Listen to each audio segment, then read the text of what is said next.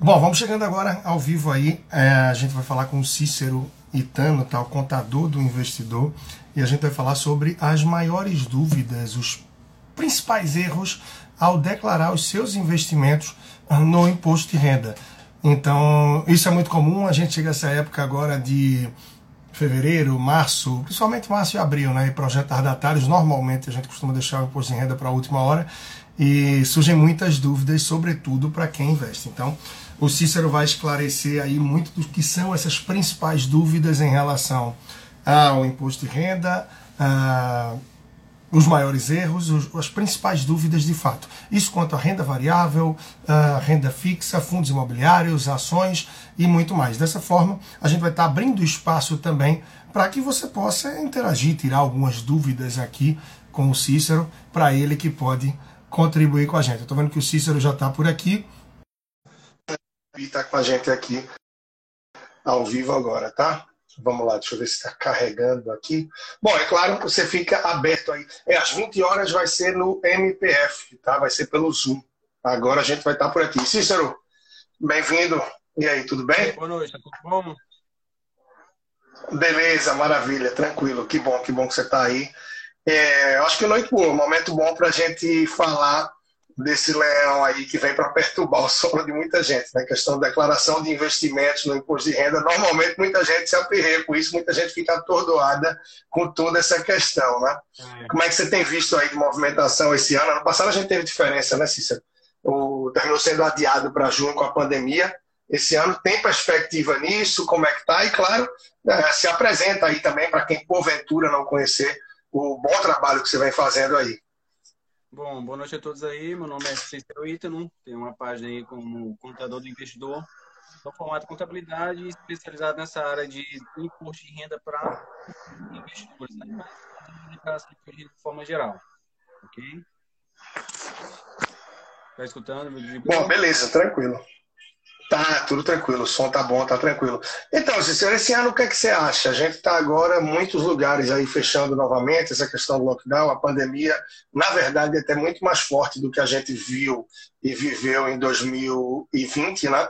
Só que as pessoas parecem que mais corajosas, né? Parece que já conhecem um pouco o vírus e quem está do outro lado, e muita gente não se deu conta ainda dos cuidados que a gente tem que tomar. E hoje, não sei qual o número que está para vir aí, avassalador de mortos e tal, enfim triste tudo isso, naturalmente. Mas isso repercutiu ano passado, inclusive mudando a data é, de entrega, que é algo que eu não lembro de ter visto. Esse ano tem alguma perspectiva nesse sentido? A gente está falando ainda de algo muito para frente, faltam 45 dias praticamente, né? Mas o que é que você tem visto nesse sentido? Ou deve se manter 30 de abril mesmo? Como é que está a expectativa nisso aí? Mas para ser bem realista, eu espero que prorrogue. Mas mas é o seguinte, eu acho que é um, se engano, um deputado, um, político aí que já entrou até com esse pedido já também para fazer a prorrogação. Porque quando se fala em lockdown, impede das pessoas ir buscarem documentos, documentos quais são necessários para informar na declaração, entendeu? Alguns, nem todas as empresas trabalham, têm que disponibilizar esse, documento é, digitalmente, tem alguns que são, assim, mais delicados, vamos dizer assim, que tem que ter a pessoa presencial para não entregar para um terceiro, para não chegar o documento chegar na mão de outra pessoa e causar talvez até um dano aí para essa pra esse pessoa física que vai imposto de renda. Então, eu, eu particularmente assim, com base no ano passado que foi prorrogado, tudo eu espero que esse ano também seja, né?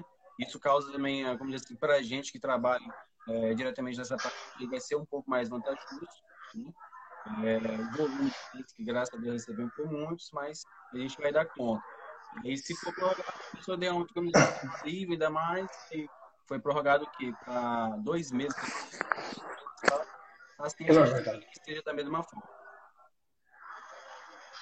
Então, realmente tem essa possibilidade aí pelas dificuldades. Né? Por mais que hoje em dia muito documento a gente já receba online, não, né, em forma de rendimentos e tal, mas naturalmente tem muita gente também que não tem esse acesso, enfim, e com isso tem essa possibilidade novamente de atrasar, então, né, de prolongarem o prazo. Né? Isso acontecer beneficia muita gente. Eu confesso que para mim mesmo, normalmente, eu termino deixando mais para a última hora. É trabalhoso, é um negócio que é chatinho.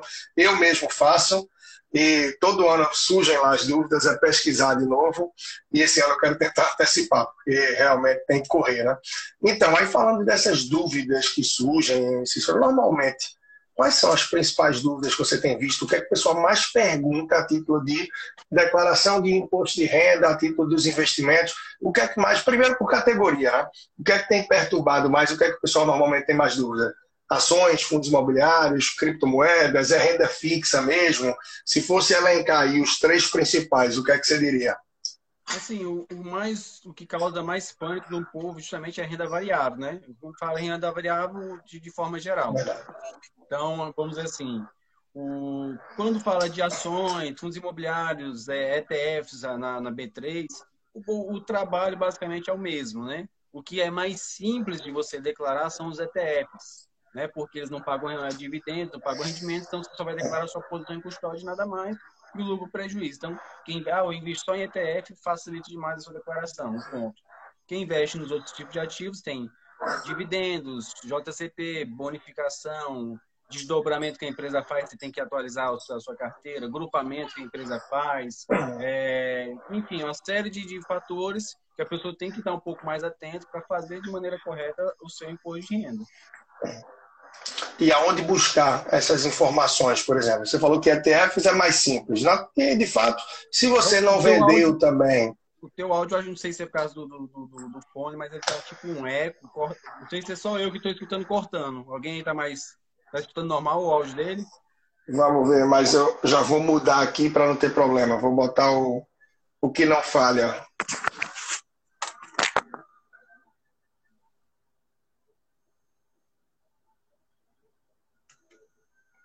Pronto, acho que.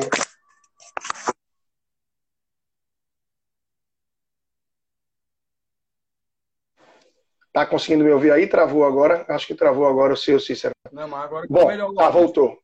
Beleza, então vamos seguir com o fio, que é para melhorar o áudio. Então, Cícero, é... aí vamos falar disso, né? ETF, por exemplo. ETF mais simples, de fato, não tem é, dividendos aí, Uh, a gente não vai ter muita diferença, é menos complexo, é mais simples do que a ação mesmo. Mas aí, como é que seria? Uma pessoa que comprou 10 BOVA 11, por exemplo, no ano de 2020 e não vendeu, tá? Como é que ela faz essa declaração? Como é que seria? Ela pega ali o valor médio? Como é que seria se você fosse falar esse passo a passo aí, só para quem está escutando a gente ter uma ideia? O, na declaração, a pessoa sempre tem que ter uma noção do seguinte: na declaração de imposto de renda, a pessoa vai sempre declarar os bens que ela adquiriu pelo custo de aquisição.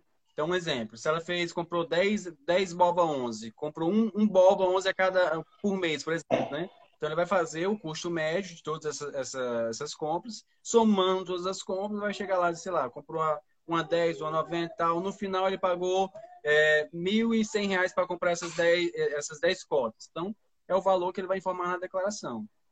10, 10 BOVA, 10 cotas do BOVA 11 e tal, não sei o que, pelo preço médio X e lá na situação em 31 do 12 vai colocar o valor que ele tinha em carteira, né? o valor que ele desembolsou para ter aquelas ações. Então, sempre a, a regra de, de, de, bens e direitos sempre é essa. Custo de aquisição. Então, é o que você desembolsou para pagar, para comprar aqueles determinados ativos, é que você vai informar na declaração. Há um erro, né? Tirando o valor médio. É, pegando... Tirando o valor médio, como você falou, né, Cícero? E se a pessoa não vendeu, ou seja, não realizou, não teve ganho nem perda, naturalmente você vai declarar qual foi a posição na sua carteira com esse custo médio, né, o valor médio, no final do ano. É isso mesmo? Isso. Um, um, dos erros que as pessoas às vezes querem declarar pelo valor que ela estava valendo em 31 do 12. Ah, eu comprei a ação a 10, ela estava valendo a 12, aí quer colocar 12 reais na declaração. Não. É o valor que você pagou. Aquele... E onde é que eu encontro, né? Que você até tinha perguntado antes. Onde é que eu encontro as informações? Você vai encontrar nas notas de corretagem, né? Que é a sua nota fiscal do mercado financeiro, lá onde vai constar a quantidade que você comprou, o preço unitário e algumas taxas que, se o investidor quiser, inclui ali no seu, no seu preço, né? Nas compras, ou deduz, no caso das vendas, essas taxas. Tá, eu vou falando bem é, leigo, tá, Cícero? Aos poucos também a gente vai evoluindo para quem já tem outras dúvidas. E claro, quem tiver dúvida quanto à declaração de imposto de renda, seus investimentos no imposto de renda, manda aqui que Cícero vai estar ajudando a gente, vai estar respondendo. Mas vamos lá, partindo aí do leigo, a nota de corretagem, poxa, eu comprei ação, entrei na bolsa em 2020. Sei nem onde é que estão essas notas, como é que eu busco? Então, qual é a melhor forma? Primeiro, quanto a quem não se organizou, não juntou, não tomou nota ao longo de 2020 e o que fazer em 2021 para que você possa declarar o seu imposto de renda em 22 de uma forma mais organizada. Como é que seria mais ou menos isso aí? Aí agora é fazer todos os cálculos que ele deixou de fazer no, no ano anterior, no ano passado, né? Que o correto do investidor de, de mercado de renda variável é o quê? É calcular suas operações no mínimo, no mínimo, mensalmente. Porque se ele opera vendendo, ele tem que ver se teve DAF e tal. Aí onde é que eu encontro as informações? No, na sua corretora, na qual você usou para fazer essas movimentações. Você vai acessar a sua conta, é, a maioria só disponibiliza esse, esse documento para download acessando pelo computador, pelo aplicativo, a maioria não, você não consegue baixar essas notas, então a maneira mais, mais é, viável.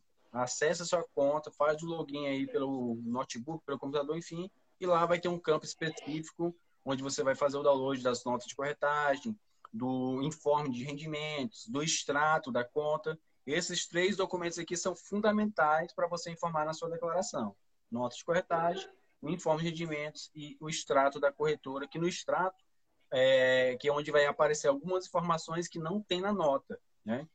Você bem sabe, por exemplo, assim, a pessoa que investe em fundos imobiliários, por exemplo, ela exerceu um direito de subscrição. Esse, esse exercício de direito não gera nota de corretagem, mas só que ela comprou aqueles ativos né, e foi descontado da sua conta. E onde é que ela vai achar essa informação? No extrato da corretora. Então, por isso que esses três documentos são fundamentais, são fundamentais para a pessoa declarar imposto de renda. Beleza. Extrato, nota de corretagem, tá? E informe de rendimento. E isso, naturalmente, né, Cícero? Isso vai servir para tudo aí, praticamente. Claro, nota de corretagem não, mas quando a gente está falando de renda variável, essa é a base. Como você bem disse, quem não fez assim no ano de 2020, 2021 já se cuidar, ou seja, a cada mês tentar fechar a tua movimentação. Quem está mais no sistema aí, realmente, uh, comprando e segurando, pensando no longo prazo, não vai estar fazendo muita movimentação de carteira, pode ter mais facilidade nesse sentido, não vai estar gerando muita DAF também, enfim, acho que vai ser mais tranquilo. Agora, quem movimenta, quem gira muito a carteira, tem que ter muito mais cuidado, porque a possibilidade de cair também aí na declaração e de precisar orientação de quem sabe é muito maior, né? Isso é bom porque gera movimento para você, né, Cícero? Então, é. quem quer saber, já dá o um alô aí logo, já bota aí o teu comentário com a mãozinha. Se bem que eu não sei nem se você está aceitando mais, né? Cliente ainda para esse ano. Como é que está aí o movimento? Aqui está lotadíssimo e graças a Deus, mas a gente vai aceitar até o final desse mês. Aí no final desse mês que a gente vai fazer um balanço e ver se, se vai fechar a, a vamos dizer assim, fechar a, o recebimento de novos clientes ou não. Mas até dia 30 a gente está recebendo o bom, que ainda tem um outro mês inteiro para a gente entregar. Se o prazo for prorrogado, aí que a gente é, vai ainda conseguir atender mais clientes ainda. Não, beleza. Cícero, comprei ações, entrei na bolsa. É um exemplo aqui eu vou trazer, tá bastante gente. Foi quase 800, 900 mil pessoas que entraram no mercado de ações durante a pandemia. Então, muita gente está vivendo isso daí. Então, a primeira vez que comprei ações, comprei ali em março, comprei no valor muito baixo, tá? Aproveitei a queda da bolsa e vendi no mês de julho, por exemplo. Então, realizei um bom ganho.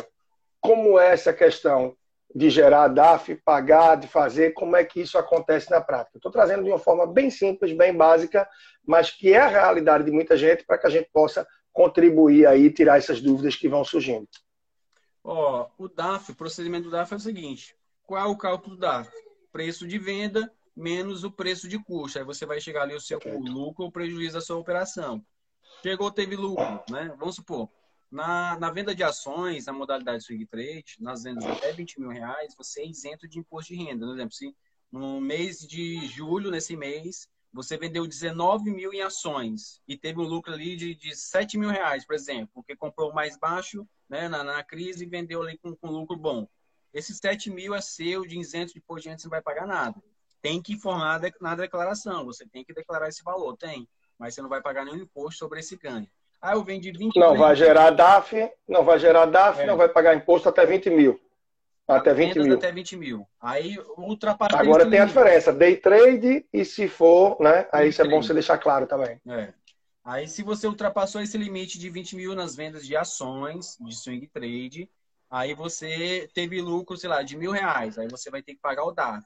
ah, eu vendi no mês de agosto, né? O mês de agosto é o mês 8. Então, você tem até o último dia útil do mês de setembro, que é o mês seguinte ao das operações, para fazer o pagamento do DAF. Então, se você teve um lucro de mil reais, sabe-se que a alíquota sobre o swing trade é 15%. Então, você vai pagar um imposto aí de 150 reais, né?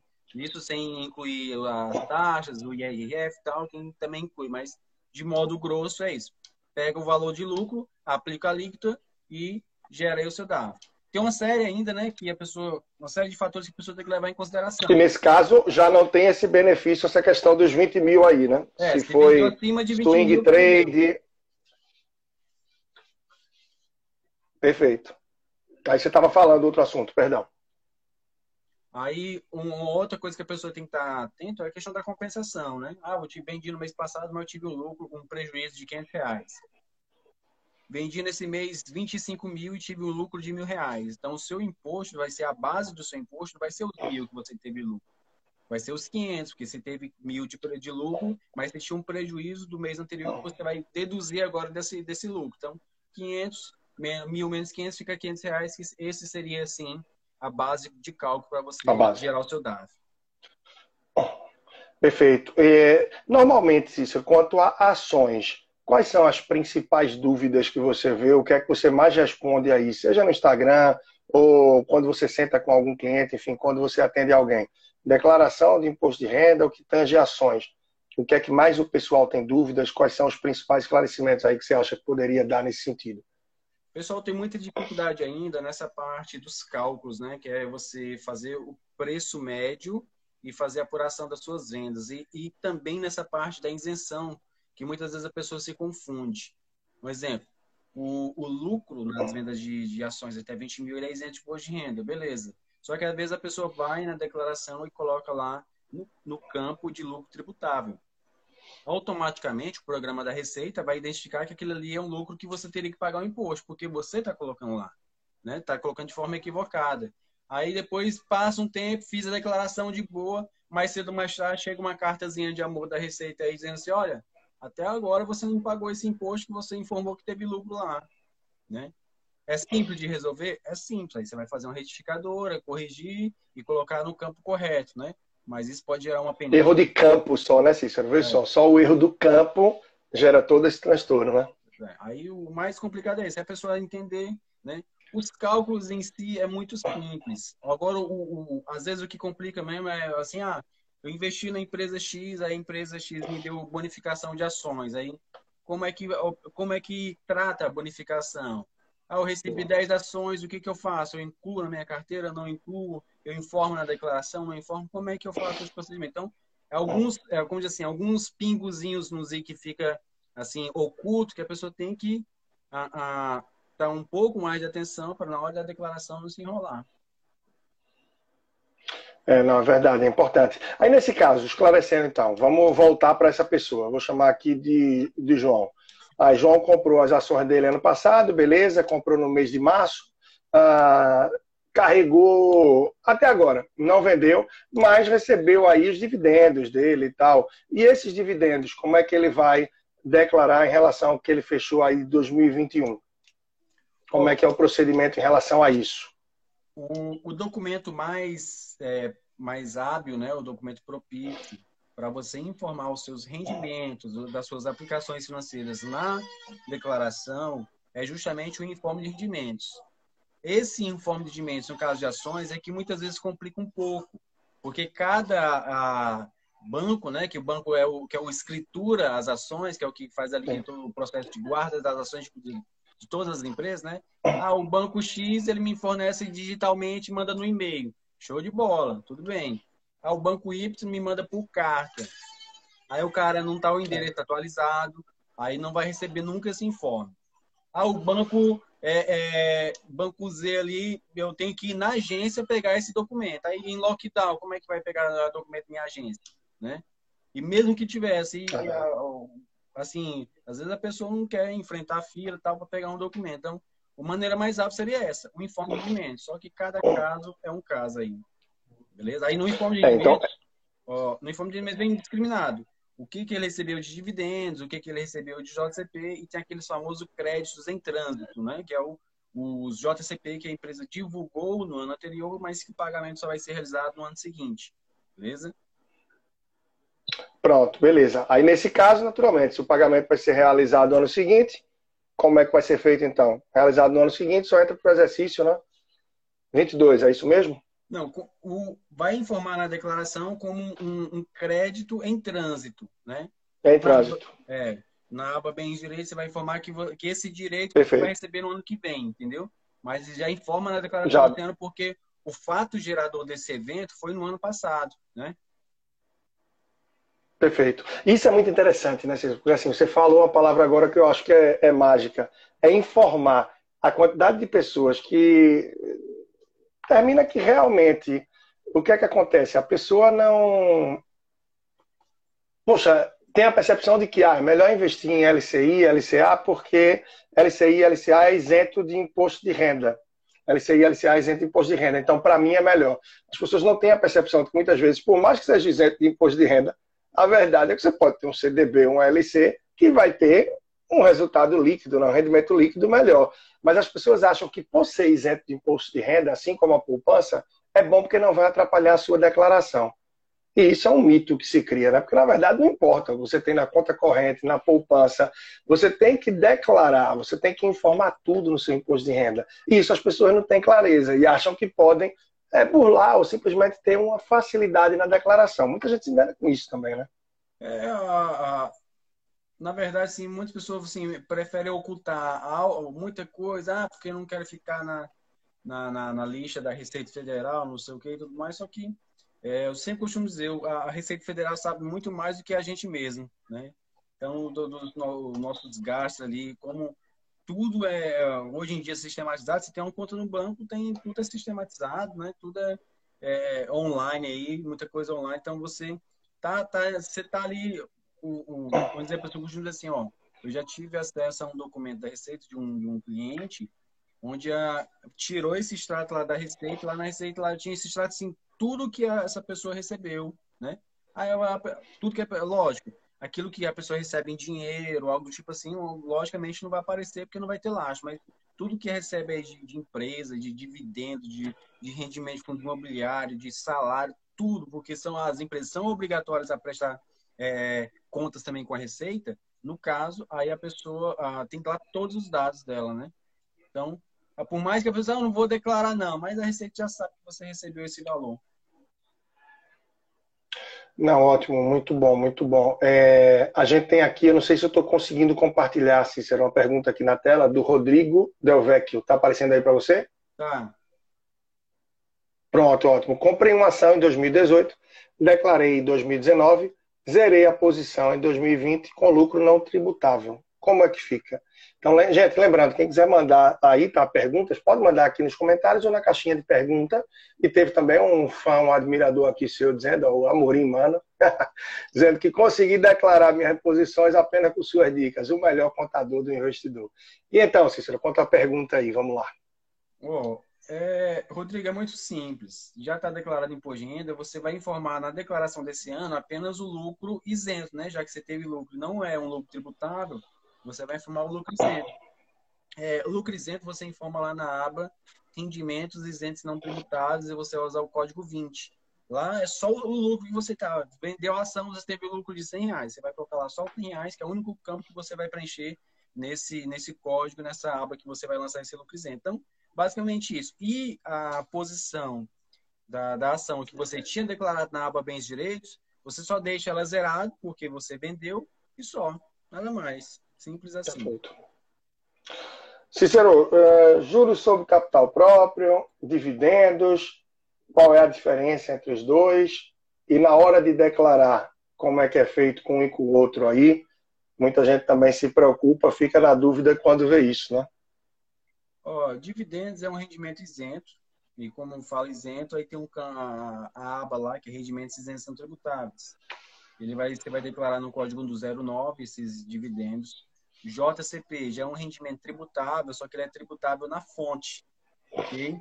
O que isso significa? Se é tributável na fonte, você a empresa que está ali pagando esse JCP, ela já vai reter lá para ela né, o, o, imposto e vai pagar para você só o valor líquido, entendeu? e o imposto ela faz o repasse para a Receita Federal. Então, nesse caso, você vai informar somente o valor líquido lá na sua declaração de JCP, na aba Rendimentos sujeitos à tributação exclusiva, o código é o código 10. Ok? Beleza. Agora entrando em fundos imobiliários, aí vamos falar. Tem um fundo imobiliário que tem aí uma performance fantástica, está tendo subscrição dele agora, você deve estar acompanhando, o IRDM 11, né? E ele vai ter subscrição aí esse mês. Então, quem participou de alguma, enfim, é, no ano de 2020, como é que faz essa questão de subscrição, seja de ações ou fundos imobiliários também? Citei só o exemplo do IRDM 11, mas tivemos naturalmente também ano passado várias situações. Como é que a pessoa faz nesse sentido aí para não deixar passar? Ó, a subscrição ele tem uma, várias ramificações. Quando eu digo ramificações, por quê? A subscrição, você pode exercer o direito, você pode vender Perfeito. o direito, você pode comprar esse direito e exercer, ou você pode comprar esse direito e virar pó. Né? Então, vamos supor, no primeiro caso, você tinha cotas do RDM, exerceu o seu direito de subscrição e comprou essas outras cotas, né? subscreveu o seu direito. Então, nesse caso, você vai, o, valor que, que, que é o do exercício da, da, da compra lá, você vai incluir na sua carteira. Então, você tinha 10 cotas ao preço médio de 100 reais e comprou mais três cotas pela subscrição foi 99 cada uma. Aí você vai somar essas três cotas pelo custo de 99 na sua carteira normalmente. Na aba bens e direitos, geralmente eu não faço distinção, né? Há contadores que ah, declaram o IRDM 11, o IRDM 12 e tal, mas o CNPJ é o mesmo, né? O fundo imobiliário é o mesmo. O que, que eu faço? Quando o, o, o investidor ele exerce o direito, eu já somo tudo na carteira dele, né? Qual é a data que eu uso como base? A data do, do da liquidação, ou seja, a data que o dinheiro saiu da minha conta. Então, esse, para mim, é o fato gerador, né? Então, esse é o fato gerador. Ah, mas as cotas nem, nem integralizaram ainda, mas não importa. Já saiu o dinheiro, você já pagou, mas cedo ou mais tarde essas cotas vão integralizar, então vai estar na sua carteira. Então, aí eu já, se, se o dinheiro saiu da minha conta em, em, em 2020, eu já junto na, na, com as demais cotas e já declaro como se já tive essas 13 cotas ali na minha carteira, nesse exemplo que eu acabei de citar. Entendeu? Beleza, maravilha. Aí vamos lá, Cícero. Entrando agora um pouco, certamente você pega também muitas pessoas que já tomam a iniciativa e fazem as próprias, enfim, já começam aí a declaração do imposto de renda, de repente a cabeça atropela e a pessoa diz, pô, não vou continuar fazendo isso não. Eu vou levar para alguém que entenda. Quais são os principais erros que você vê normalmente as pessoas cometerem? O que é que é mais comum, né? O que é que você tem visto mais aí? Se você fosse elencar três, por exemplo, tá? Já pontos de atenção para a pessoa evitar errar, falhar com isso daí. Oh, tem muitas coisas, né? Assim, a, a, erros é o quê? A pessoa declarar nos códigos errado, nos campos errado, muitas vezes fazer o cálculo errado, né? Teve um investidor que as ações da Prio, até, até ela fazer essa nova emissão, né? As ações da Prio, era, ela, elas eram isentas de imposto de renda, não é isso? Então, teve investidor que operou as ações da Prio, teve um lucro gigantesco e pagou o DAF sobre esse valor, né? Erroneamente, porque era isento, né? as ações de pequenas empresas. Aí, quando eu fui calcular tal, eu falei assim, não, não tem DAF nenhum. Não, mas eu paguei um DAF de tanto. Não, porque aqui essa, essas ações eram isentas Aí a pessoa tem que entrar um perder comp, né, um programa lá, perder comp pedir o reembolso desse imposto pago de forma equivocada. Né? Demora um pouco, a Receita demora para avaliar isso, mas a pessoa consegue receber, justificando bem direitinho, colocando a documentação e tal. Mas assim, é um, um trabalho, né? E o valor do imposto pagaria talvez ali o, umas duas declarações, né, para mim fazer um exemplo assim, né? Às vezes, é, como diz assim, muitas vezes a pessoa se não tem conhecimento, né, a maneira mais fácil, mais correta a ser feita é você é, é, delegar essa função. Não que ah, agora sim, a pessoa, se a pessoa tem conhecimento, então faz a sua numa boa, não é um bicho de sete cabeças, beleza? É isso que eu ia falar. O, claro, é, se a gente for perguntar o que é que você recomenda, manda para mim, né? Manda para mim, eu digo, manda para você, manda para o Cícero que ele faz. Mas em que casos talvez você diria que, pô, não, faça esse negócio sozinho que você aprende, desenrole aí. porque certamente você pega umas dores de cabeça grande de gente que veio com coisa errada, ou, pra, ou quem tem muita movimentação e, e não trouxe documentação tal para correr atrás, mas certamente tem uns que você pega também, que é o termo que muita gente usa por aí, mamão com açúcar, né? Simplesinho demais da conta. Que casos você acha que, pô, não manda para o contador, não, tente você mesmo declarar tal, que é o meu caso, por exemplo, até longos anos atrás, quem fazia era meu pai de lá para cá eu parei, peguei e assumi. Até porque eu gosto de entender bem, de ver e tal, mas todo ano eu tenho que rever um bocado de coisa, enfim, relembrar, mas eu gosto de fazer. Mas que casos você acha que, ó, segura, tenta você mesmo fazer, não precisa de um contador, não. Tem casos assim também, talvez, né?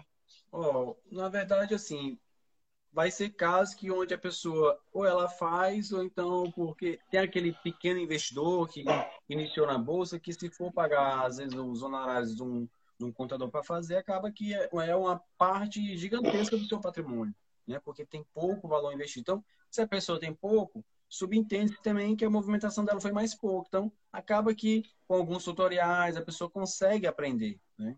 Quando é mais simples, ah, eu só comprei, fiz poucas vendas, uma, duas vendas no ano. Então, assim, é muito simples a pessoa apurar, né? Agora é aquela coisa também, há pessoas que operam bem pouco, mas é, é, é, não tem conhecimento de forma alguma, sabe nem para onde vai. Então, quer queira que não, não tem jeito. É igual eu costumo dizer o seguinte, né? Muitas vezes a pessoa é assim, é, sabe fazer aquele medicamento tal, precisa de um médico, um exemplo, né? Há momentos que alguma coisa a pessoa faz ali, beleza, consegue resolver o problema de forma mais simples, toma um, um, um remédio para dor de cabeça em si. Mas tem uma coisa que é mais complicada, que por mais que você não tenha recurso, você tem que ir né? Porque você tem que resolver aquele problema, né? Então acaba isso. Você, ó, mas se ah, então não vou declarar. Aí tem a multa, né? A multa é 165, 74 se você não declarar dentro do prazo.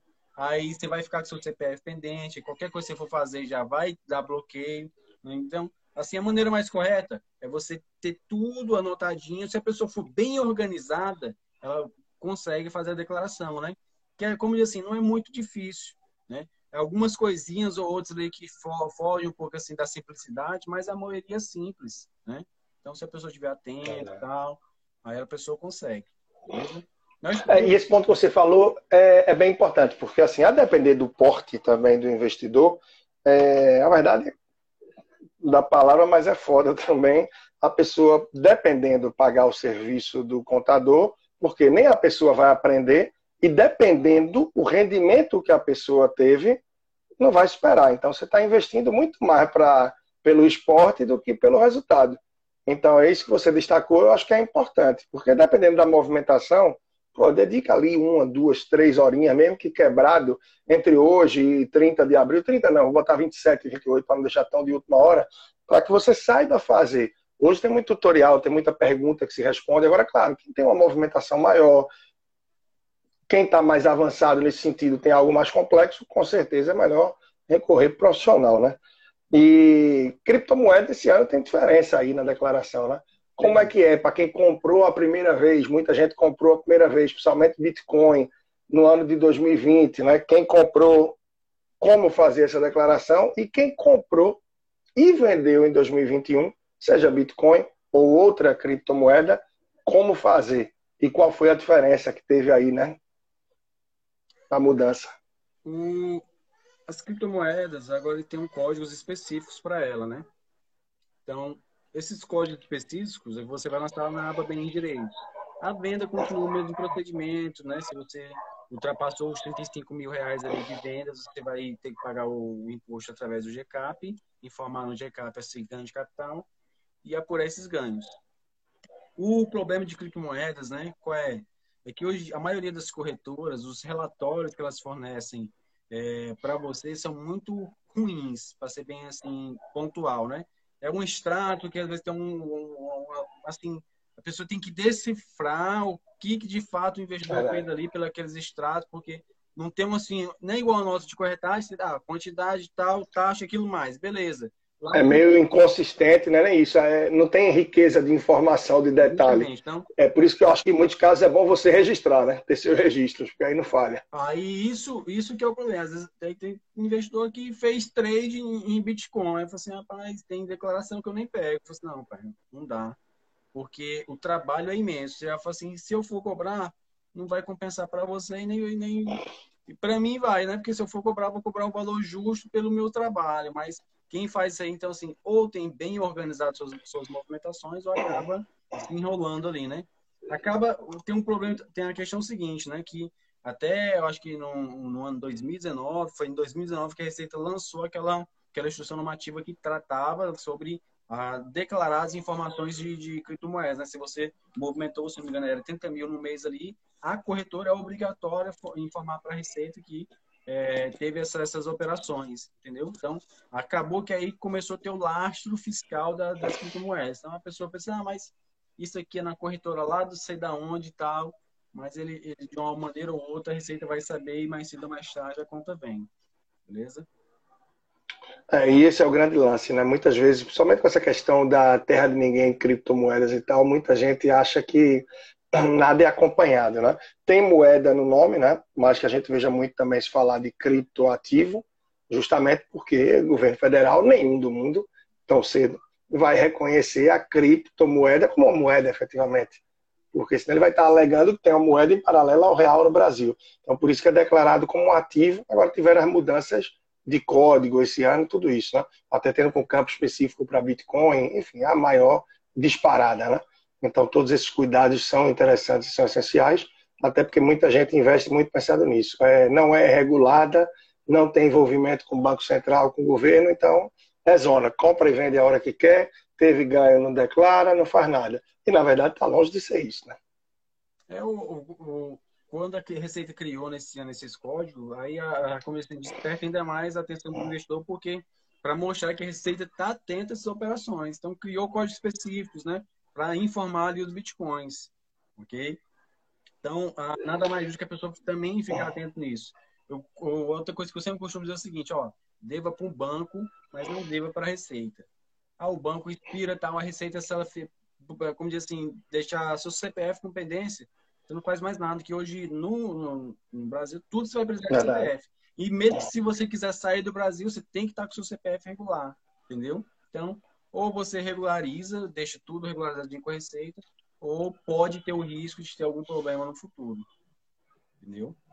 É, não, são cuidados essenciais, né? Bom, vamos partindo para a outra ponta agora, tá? Não, antes disso, eu vou até perguntar, com essa história, a movimentação toda nova que a gente tem de BDRs e tal, para quem entrou nessa e comprou, como é a declaração, a similaridade com que outro investimento, e também não veio com nada complexo. Né? Mas vale falar sobre o assunto, porque quem está escutando, quem está vendo a gente agora ou depois, até porque isso aqui vai para o podcast também, tá?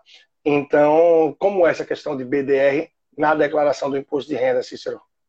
O BDRs ele é semelhante ali ao ETF. Né? A única coisa que vai mudar, a, a, a forma de apuração é a mesma, né? 15% swing trade, 20% day trade, e lá na, na, na declaração a única coisa que muda geralmente é o código. Você vai informar num código diferente os BDRs, né? É, o ETF tem o seu código específico, BDF, se eu não me engano, é o código 49, que geralmente eu informo, porque BDR não tem CNPJ, né? Ele é um recibo de uma, de uma ação estrangeira. Então, geralmente eu informo nesse campo, é, lá na aba Bens e Direitos, e os seus lucros ou prejuízos você vai informar lá na aba Renda Variável, no mesmo campo onde você informa o lucro prejuízo das ações. Entendeu? Então, é muito simples, não tem muito dor de cabeça é, em relação a isso. O único detalhe que é os rendimentos dos BDRs, você tem que apurar pelo Carnê-Leão, né? assim como diz a instrução, a Receita Federal orienta. Ah, eu recebi dividendos do BDR que eu tenho da EPO. Então, você vai ter que usar o Carnê-Leão e informar esse, esses valores lá, ok? Tranquilo. É, deixa eu só ver aqui mais uma pergunta que tem, tá? A caixinha de perguntas eu vou estar abrindo aqui. Eu acho que não tem mistério, não tem segredo, então eu estou trazendo aqui, tá? Já abrindo para você. Tive ajuda de 70% do salário do governo, né? Aquela questão do subsídio, enfim, né? Ah, com o PRGM da pandemia. Como devo declarar? Ó, oh, isso aí é o bem, né, que você teve, que é o benefício emergencial aí que, que você teve, na verdade, né? Você vai declarar pega o imposto de rendimentos da sua empresa, você vai declarar a parte que você recebeu da sua empresa, e lá no, no, aplicativo da carteira digital, né, sua carteira de trabalho digital, vai constar os valores que você recebeu do governo, né? tem até uma, uma, assim, uma notificação da Receita, né? uma, orientação mais, mais bem clara assim, da Receita, que ela vai dizer assim, o CNPJ que você deve utilizar tal, né, para declarar esses valores que você recebeu desse benefício. E vai declarar também lá juntamente na, na mesma aba que você declara o seu salário, que também é um rendimento tributável. Beleza? Então, não tem muita dor de cabeça, é bem simples aí. Aí tem aqui o Rafael, tá? Mesmo recebendo menos de 1.200 e tendo menos de 200 reais em ações, vou ter que fazer declaração de imposto de renda? Vai. Na instrução é a questão que a gente falou há pouco, né? É. Declarar é uma coisa, pagar é outra, né? É. O, o Rafael, é informar, é isso? É, informar. O que você tem que saber é o seguinte: na instrução normativa que trata sobre a declaração de imposto de renda, é, diz assim: se você operou na bolsa de valores, é obrigatório declarar imposto de renda. Então, quando fala que você operou, não diz se você comprou 100, 200, mil, 2 mil reais e vai informar na declaração. Então, subentende-se quem comprou um real, por isso assim, investir um real na bolsa tem que declarar com base nessa instrução normativa, né? Tá Agora, o, há uma discordância entre a receita e a instrução e aquele um, um documento que, que, tem lá dentro do programa que chama Ajuda do IRPF, diz assim, ó, na aba Bens Direitos, quando falando de, de declaração, você vai, na, falando de ação, você só precisa informar se você tiver um saldo superior a mil reais. Então, por um lado, a, a instrução diz que você é obrigatório informar, por outro, diz que você não precisa informar se o saldo for abaixo de 200 reais. Então, qual é o, o que, que eu devo fazer? Então, ou você faz a declaração e informa as suas ações, ou faz a declaração e não informa porque vai estar ainda dentro dessa, dessa norma. Então, você vai atender as duas as duas orientações. Então, se é para fazer, faz, informa, nem que seja 10 reais, um real que tem na bolsa, pelo menos assim. Ah, mas não pode dar problema? Pode ser que não dê. Mas é melhor você já estar tá em dia se porventura ter algum, um, uma fiscalização, está lá a sua declaração, que não vai ter problema nenhum em relação a isso. A segurança, né? É, é uma questão aqui bastante interessante, muita gente tem trabalhado isso, inclusive é, sobretudo para essa época, né? Eu acho que nunca deixa de ser e talvez você consiga ajudar a gente também. E quanto ao valor que a gente pode repassar para as instituições de caridade ou filantrópicas, até para clube de futebol você pode repassar também, né? Isso é como, como é mais ou menos o processo? E é para quem paga, é para quem recebe ou é para os dois? Como é que funciona mais ou menos isso? Eu não sei se você consegue ajudar com esse assunto. A questão de doações tem que ver que nem todas as instituições ela tem é, dedução do imposto de renda, entendeu? Agora, as que tem, geralmente tem um limite que, para ser bem realista, eu não sei assim é, de exato né, a, a, a, porcentagem. Né? Só, mas aí é bem simples, coloca na internet você consegue ver essa informação.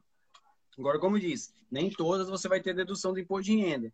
Aí as que tiver, só vai deduzir daquela porcentagem. Lá, é, um exemplo aqui é usar um outro uma outra coisa como, como exemplo seria a PGBL. PGBL é dedutível do seu, do seu a base de cálculo no máximo até 12%. Então, se você ganha 100 mil, você, se você investe ali numa PGBL 12 mil, esses 12 mil vai ser deduzido do seu imposto de renda, da base de cálculo do imposto de renda. Aí tu vai investir 20, não importa, vai investir 20, mas só vai deduzir 12, que é 12% da sua renda tributável, entendeu?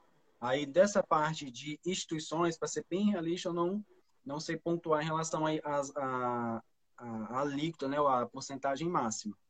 Mas aí só, acho que colocando na internet aí consegue aí, qual é o máximo que deduz aí de, de contribuição para caridade. Aí, pelo que eu não. É só para quem vai pagar, Cícero, ou isso é para quem vai receber também? Eu, como é? Realmente eu não sei isso daí. É quem é que é pode doar, repassar? Da PGBL. Por exemplo assim, a mesma situação da PGBL. Se você tem uma renda alta, né, um, sei lá, ganha vários salários aí por, por mês e você vai fazer a declaração completa, né, que é deduzindo as despesas. Aí, é, essas contribuições vai deduzindo ali da base de cálculo. Vamos supor que é, parece que é, instituições do idoso e do adolescente, aí é, algumas delas, né, que se tiver tudo legalizado e tal, tem a dedução do imposto de renda. Então, nesse caso, sei lá, você tinha 100 mil de salário e, e, e, e contribuiu para as instituições o valor de, de 10 mil reais. Aí, ao invés do imposto ser calculado sobre os 100 mil, vai ser sobre os 90, né? Porque deduziu dessa base de cálculo.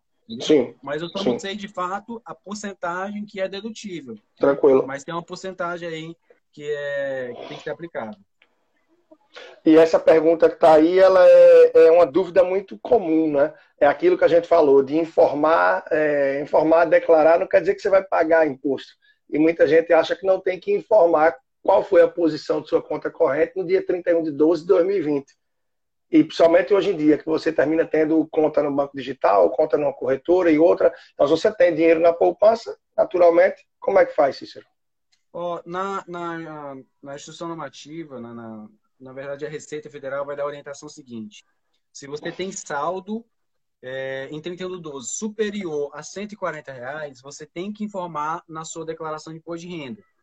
Ah, então se eu tinha 140 reais, eu sou obrigatório a declarar? Não, não é que você é obrigatório a declarar. Se você for fazer a declaração por algum outro motivo que lhe obrigue, né? Eu tenho uma renda acima de 28 mil e pouco, eu investi na Bolsa de Valores, eu tenho patrimônio de 300 mil. Então, se você vai declarar imposto de renda, vai dizer assim, então se você tem lá, se tinha na, na conta da Caixa, poupança, 140 reais, aí você tem que informar na sua declaração, ok? E os rendimentos? Também vai, informa também. Aí fala, ah, mas é tudo isso, assim, ó. Eu costumo dizer que é um minuto para você fazer a, a, informar o saldo de poupança é. e informar os seus rendimentos. Então, não é uma coisa que vai gerar um tempo muito grande, né? Então, faz tudo completinho e evita problema. Não, verdade, verdade. Bom, algumas coisas para a gente ir aí já para a reta final. Uh, Cícero vai continuar logo mais com a turma que estiver lá do MPF, do meu portal financeiro. A gente vai estar no Zoom para esse olho no olho lá com o pessoal também. E a Lilian Souza falou: deixa salvo aí, por favor. Vai estar salvo, vai estar salvo, tá? E vou deixar também disponível no podcast depois. Claro, vou compartilhar o link contigo também, porque certamente algumas dúvidas que te perguntam pode ser válido você dizer: ó, assiste aqui, né? Porque, por exemplo, o melhor investimento que tem de gente que vem perguntar rapaz, eu estou com 50 mil, eu estou poupando 500 por mês, eu estou com tanto, aonde é que eu invisto? Eu já gravei um vídeo dizendo isso, olha, não sei, porque eu não sei se você é solteiro, casado, tem filho, não tem, se mora com os pais, se é conservador, moderado, arrojado, teus sonhos, teus objetivos. Então tem hora que é melhor você já ter um produtozinho pronto para dizer, ó, reflete sobre isso aqui, para que você possa analisar, porque tem pergunta que sempre vem e uns, várias que a gente vai ter resposta, né? Eu tô com o curso aberto, vai ficar aberto até amanhã também, para quem quer fazer a sua... Era isso que eu ia falar. Então, beleza. Como te encontrar? E eu vi o curso lá no seu link da bio. Como é o curso? O que é que ele entrega exatamente? E tá aberto até amanhã? Dá mais detalhes aí, Cícero. É, vai ficar aberto até amanhã às... Até amanhã à noite, né? Não sei nem que hora, mas é amanhã à noite, quando eu for dormir, a gente vai encerrar. Mas é o seguinte, o curso é todo em videoaulas, né?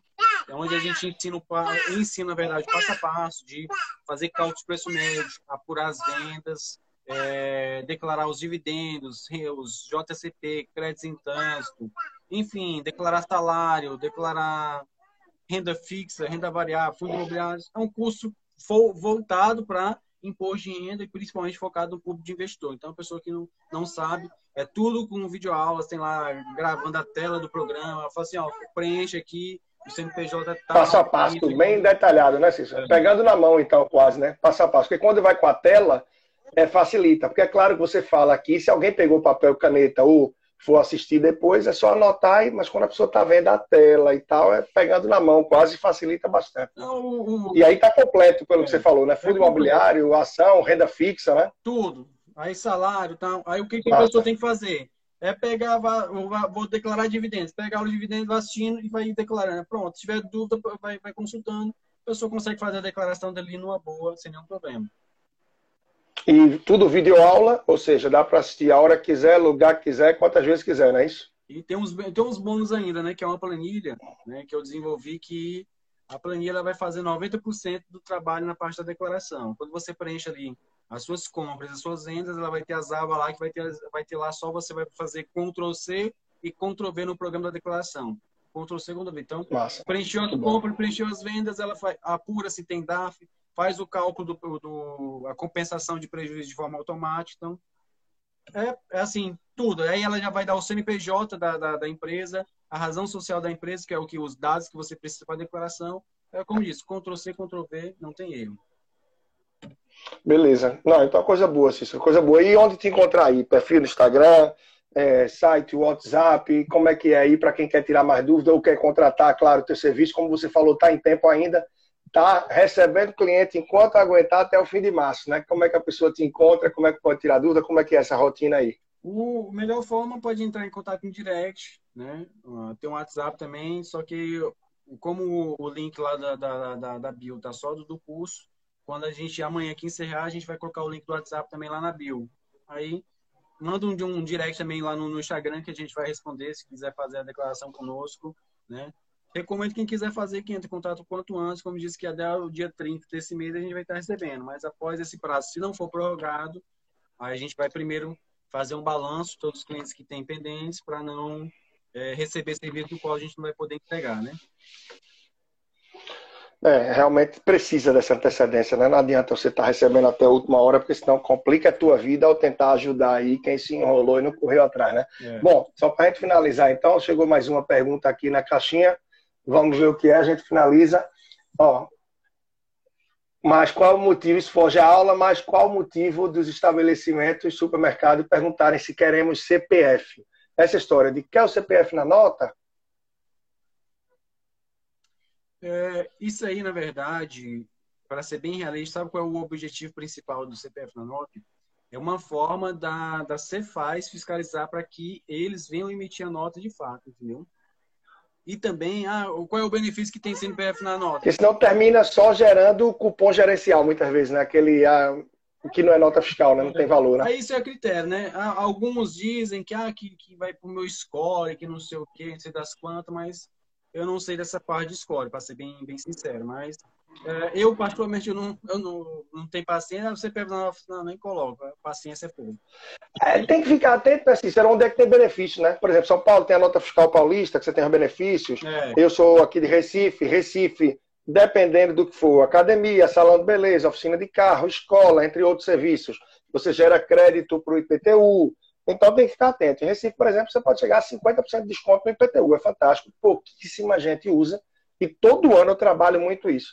A pessoa tem o ano todo para botar a CPF em nota de vários serviços. E de 1 a 30 de novembro, só para, se não tiver login e senha, entrar no site da prefeitura, criar login e senha, que é muito fácil, e vincular o seu CPF ao sequencial do imóvel. Isso lhe gera um crédito. Se cinco pessoas moram na casa, pode vincular os cinco. Se mora de aluguel, você pode vincular a esse imóvel. Então depende de cada lugar, mas é realmente é aproveitar, né? E vamos ficar com uma última mesmo, que a gente vai lá para o Zoom na sequência, né? Então, vamos só ver o que é está perguntando aqui o Bruno Bispo. É possível importar a declaração completa do ano passado para o programa desse ano?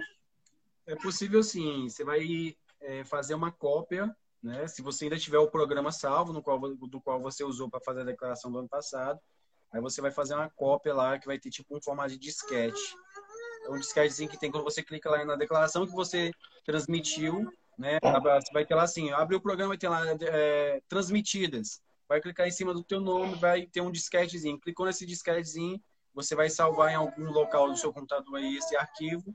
Aí pronto. Essa é a tua cópia de segurança. Aí na declaração desse ano, o programa da declaração desse ano, você vai fazer, tem lá em cima lá assim, importado do ano 2020 entendeu? Aí você clica lá, vai abrir uma janela onde você vai selecionar um arquivo. Clicou, deu dois cliques, pronto. Tudo que você informou na declaração do ano passado já vai estar preenchido na declaração desse ano. Aí você vai, logicamente, atualizar os valores, né? Tal, do, do, com base nos valores desse ano. Só isso. Tem esse passo a passo também lá no curso, Cícero? Tem. Tem. Tem também. Se não tiver, ele já deu a dica aí da aula, né? Facilzinho, rapidinho, tem, você grava isso e entrega mais uma, né? Tem sim, mas uh, como diz assim, as aulas são tudo por, por tópico, né? Mas, e as aulas são curtas. Ah, como declarar dividendos? É só dividendos.